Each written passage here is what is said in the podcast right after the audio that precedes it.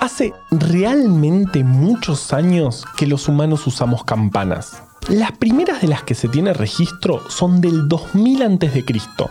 y siempre fueron un invento bastante exitoso.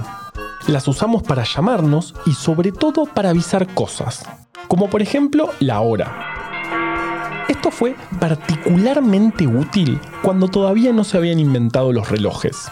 La campana más grande de la historia la construyeron en el siglo XV, en lo que hoy es Myanmar, y pesa como 300 toneladas.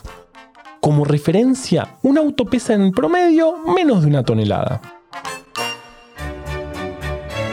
Pero a pesar de que ya tuvimos relojes e incluso dejamos de tenerlos porque ahora tenemos teléfonos que son a la vez teléfonos y relojes, lo cierto es que seguimos usando campanas para avisarnos cosas.